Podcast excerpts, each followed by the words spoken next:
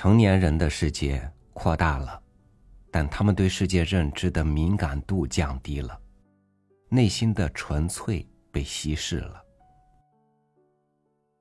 我们现在看到的世界，远不止孩童看到的那么丰富，那么多彩。究竟是什么让我们失去了原本就拥有的珍宝呢？与您分享安徒生的文章《伤心事》。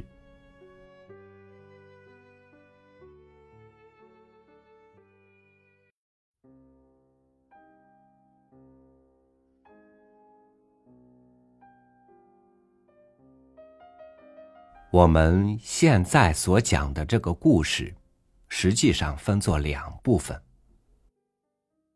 头一部分可以删掉，但是。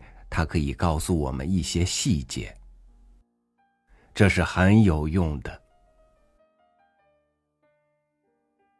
我们是住在乡下的一位绅士的地宅里，恰巧主人要出去几天。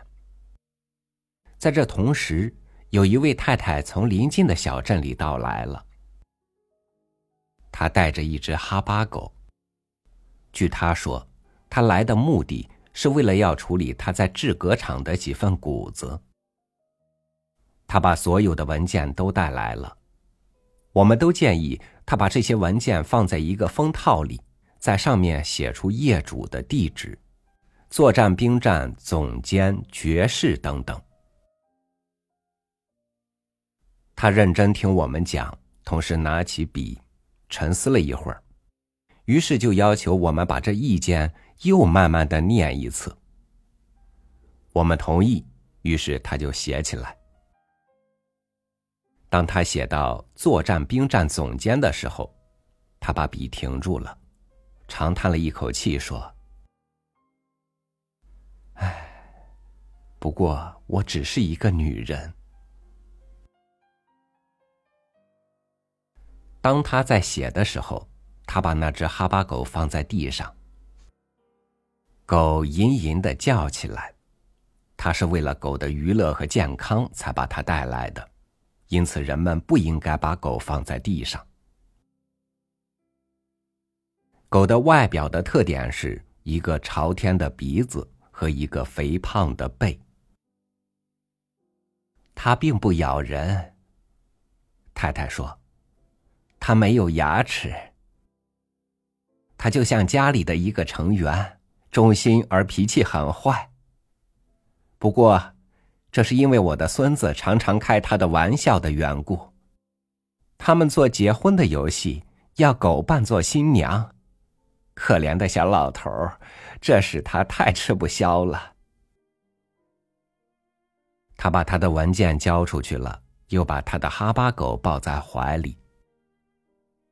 这就是故事的头一部分，可以删去。哈巴狗死掉了，这是故事的第二部分。这是一个星期以后的事情。我们来到城里，在一个客栈里安住下来。我们的窗子面对着制革厂的院子，院子用木栏栅隔作两部，一部里面挂着许多皮革，生皮和制好了的皮。这儿一切制革的必需器具都有，而且是属于这个寡妇的。哈巴狗在早晨死去了，同时被埋葬在这个院子里。寡妇的孙子们演好了这座坟。它是一座很美的坟，躺在坟里面一定是很愉快的。坟的四周镶了一些花盆的碎片。上面还撒了一些沙子，坟顶上还插了半个啤酒瓶，平静朝上。这并没有什么象征的意义。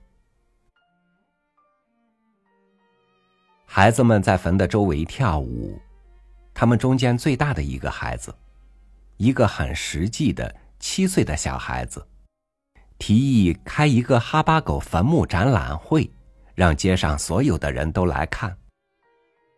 门票价是一个裤子扣，因为这是每个男孩子都有的东西，而且还可以有多余的来替女孩子买门票。这个提议得到全体一致通过。街上所有的孩子，甚至后街上的孩子，都涌到这地方来，献出他们的扣子。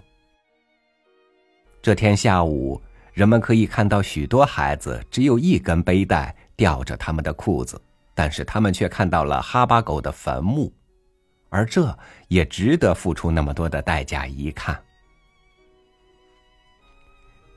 不过，在制革厂的外面，紧靠着入口的地方，站着一个衣衫褴褛的女孩子，她很可爱。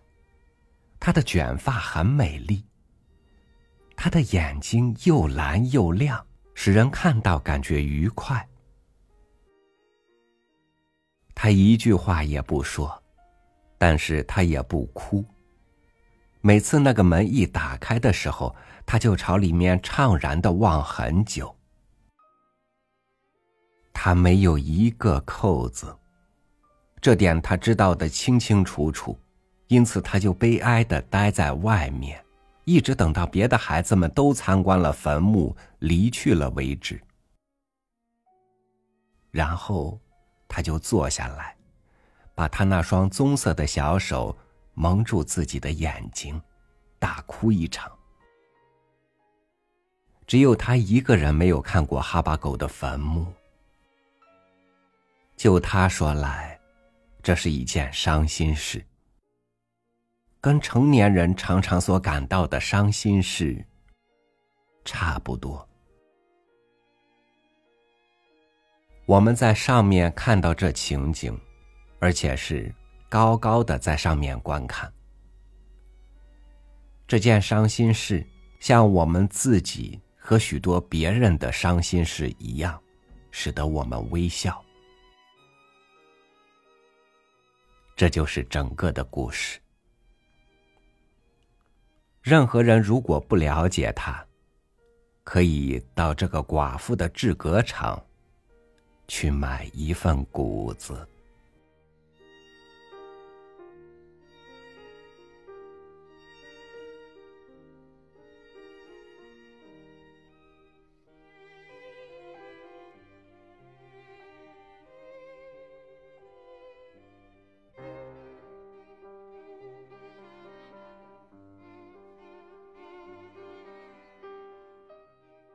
这个世界有多么的不公平！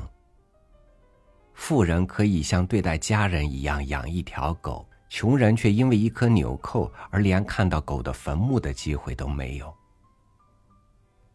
这是孩子的伤心事，也是大人的伤心事。回过头来再去看这样的不公，我们只能微笑，因为我们知道伤心改变不了事实。努力去找到一颗纽扣，才是改变的开始。当然，如果你不能理解这个故事，你可以去制革厂买一份谷子，因为这和用一颗纽扣去看狗的坟墓没有什么两样。而你有这颗纽扣去买一份谷子吗？感谢您收听我的分享。我是朝雨，祝您晚安，明天见。